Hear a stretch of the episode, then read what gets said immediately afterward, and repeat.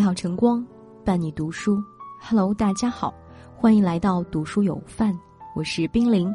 今天要跟大家一起分享的文章名字叫做《致父母》，每个优秀孩子的背后都是父母的奋力托举。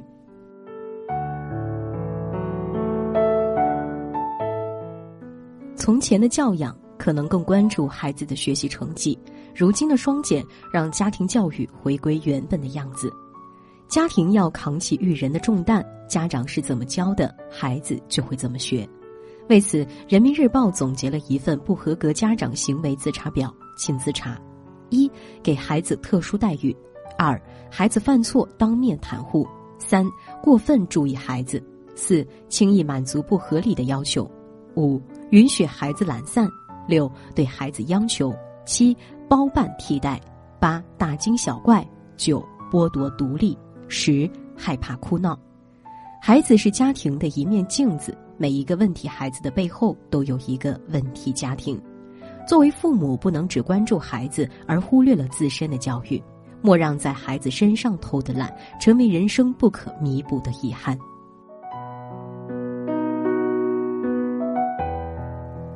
父母教育的八个坑，你给孩子挖了几个？第一个，父母只顾挣钱，不陪孩子。父母就算赚得金山银山，没有教育好孩子，总有一天会坐吃山空。钱不能解决一切问题，为了赚钱错过了孩子的教育，就耽误孩子一辈子。第二个，父母看不到孩子的错误，父母总觉得孩子是完美的，哪怕他犯错闯祸，都觉得只是小事。但孩子犯错不能随便原谅，不及时改错，孩子将是非不分。第三个。父母拿孩子跟别人比较，父母认为好孩子都是别人家的，经常拿别人家的孩子跟自己家孩子比较，被父母瞧不起的孩子，自尊心和自信心都很低，还会怨恨父母。第四个，父母所说的话都是对的，专制型父母要求孩子无条件服从自己，不能说不，更不能反抗。在父母的监控下，孩子得不到理解，也不愿意倾诉，会变得很孤独。第五个，父母不上进，不严于律己，父母只会向孩子提要求，却从不要求自己，自己不求上进，却要孩子考状元。但教育是言传身教的事业，父母给不了好的示范，就会让孩子染上坏习惯。第六个，父母对于孩子没有信任。父母对孩子做的事、说的话都持有怀疑态度，有时还会通过打骂逼孩子认错。总是被怀疑的孩子，做什么都容易泄气，很难获得健康的成长。第七个，父母对孩子的期望过高，有些父母自己过得不如意，逼着孩子有出息，给孩子定过高的目标，孩子被迫承受父母的期望，也承受了过重的压力，一旦失败就容易崩溃。第八个。父母一直忽视孩子情绪，很多父母只会批评责备孩子，不去关注孩子的情绪变化，其实就是在伤害孩子。孩子的心灵很脆弱，当负面情绪越积越多，总有一天会爆发。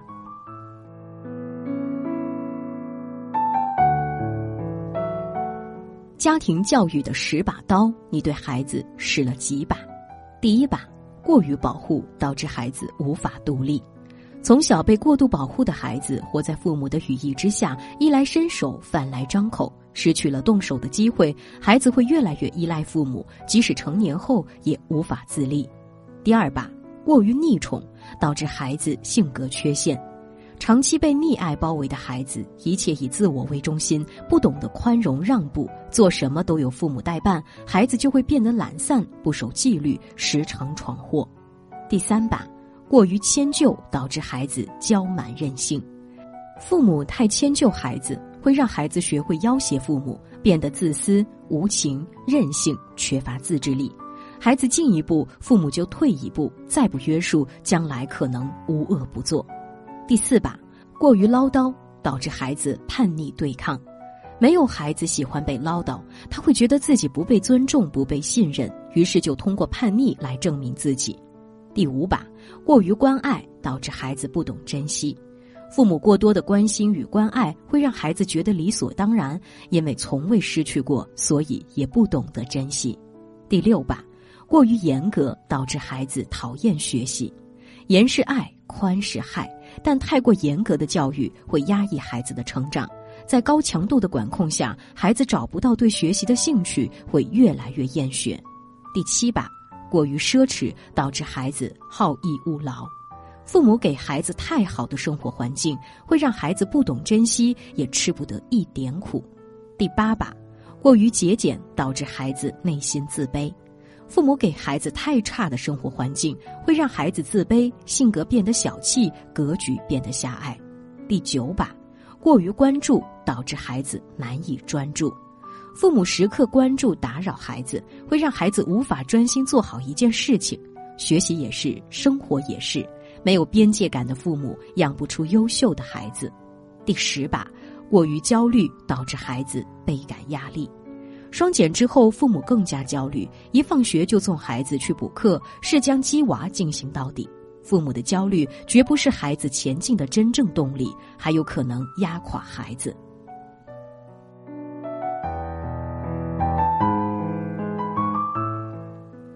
十年后有出息的孩子都出自这七种家庭。第一种，重视教育的家庭。双减落地后，真正拼爹的时代正式到来，孩子之间的差距将从家庭拉开。越是优秀的父母，越重视孩子的教育，身体力行、不懈的陪伴与督导孩子学习。第二种，配合老师的家庭。教育路上，老师是传道授业的人，父母是孩子一生的榜样。聪明的父母懂得配合老师，支持老师，让老师对孩子更用心，让学校教育顺利进行。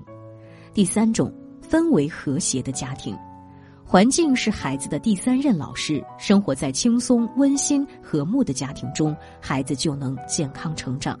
只有恩爱的父母才能做到为孩子营造有爱的家庭氛围，让孩子拥有积极乐观的心态。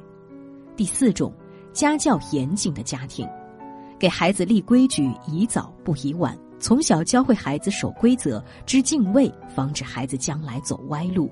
爱与规矩并行，是一个家庭最好的家教，也是父母应尽的责任。第五种，热爱读书的家庭，阅读是孩子获得教养的重要途径。让孩子爱上阅读，就要打造书香家园。一对热爱读书的父母，是孩子最大的贵人。会潜移默化的把阅读习惯根植到孩子的骨血里。第六种，用心陪伴的家庭，父母的教育责任不可推卸，父母的陪伴也是孩子生命中必不可少的养分。优秀的孩子都是陪出来的，父母用心、耐心、精心陪伴孩子，本身就是一种教育。第七种，言传身教的家庭。再好的学校也比不上家里的书房，再好的老师也比不上父母的言传身教。父母以身作则，为孩子做好榜样，孩子就能从父母身上汲取源源不断的成长能量。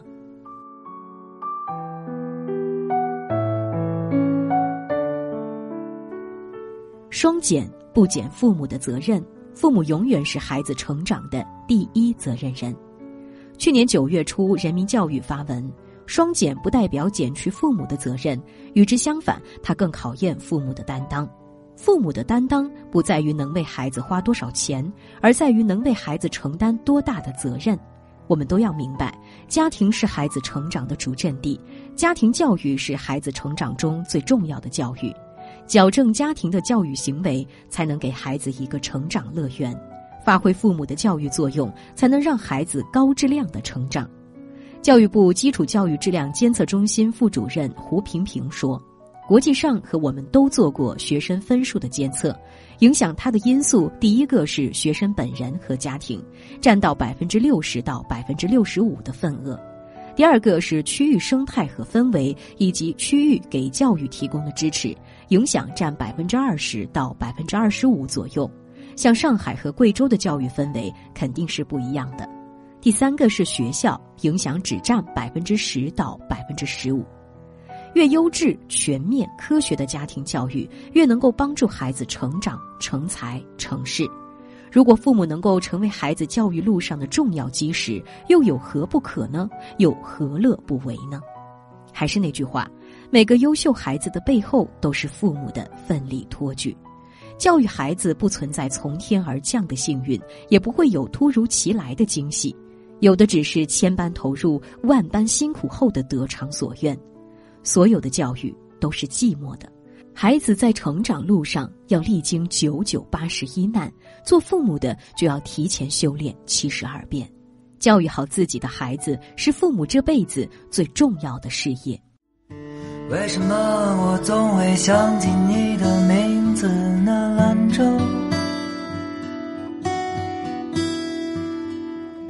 为什么我总是想起你？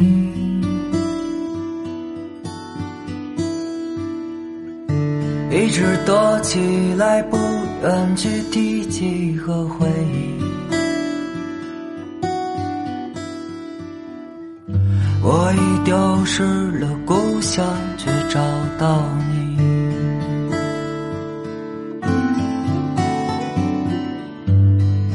兰州有我儿时的院落，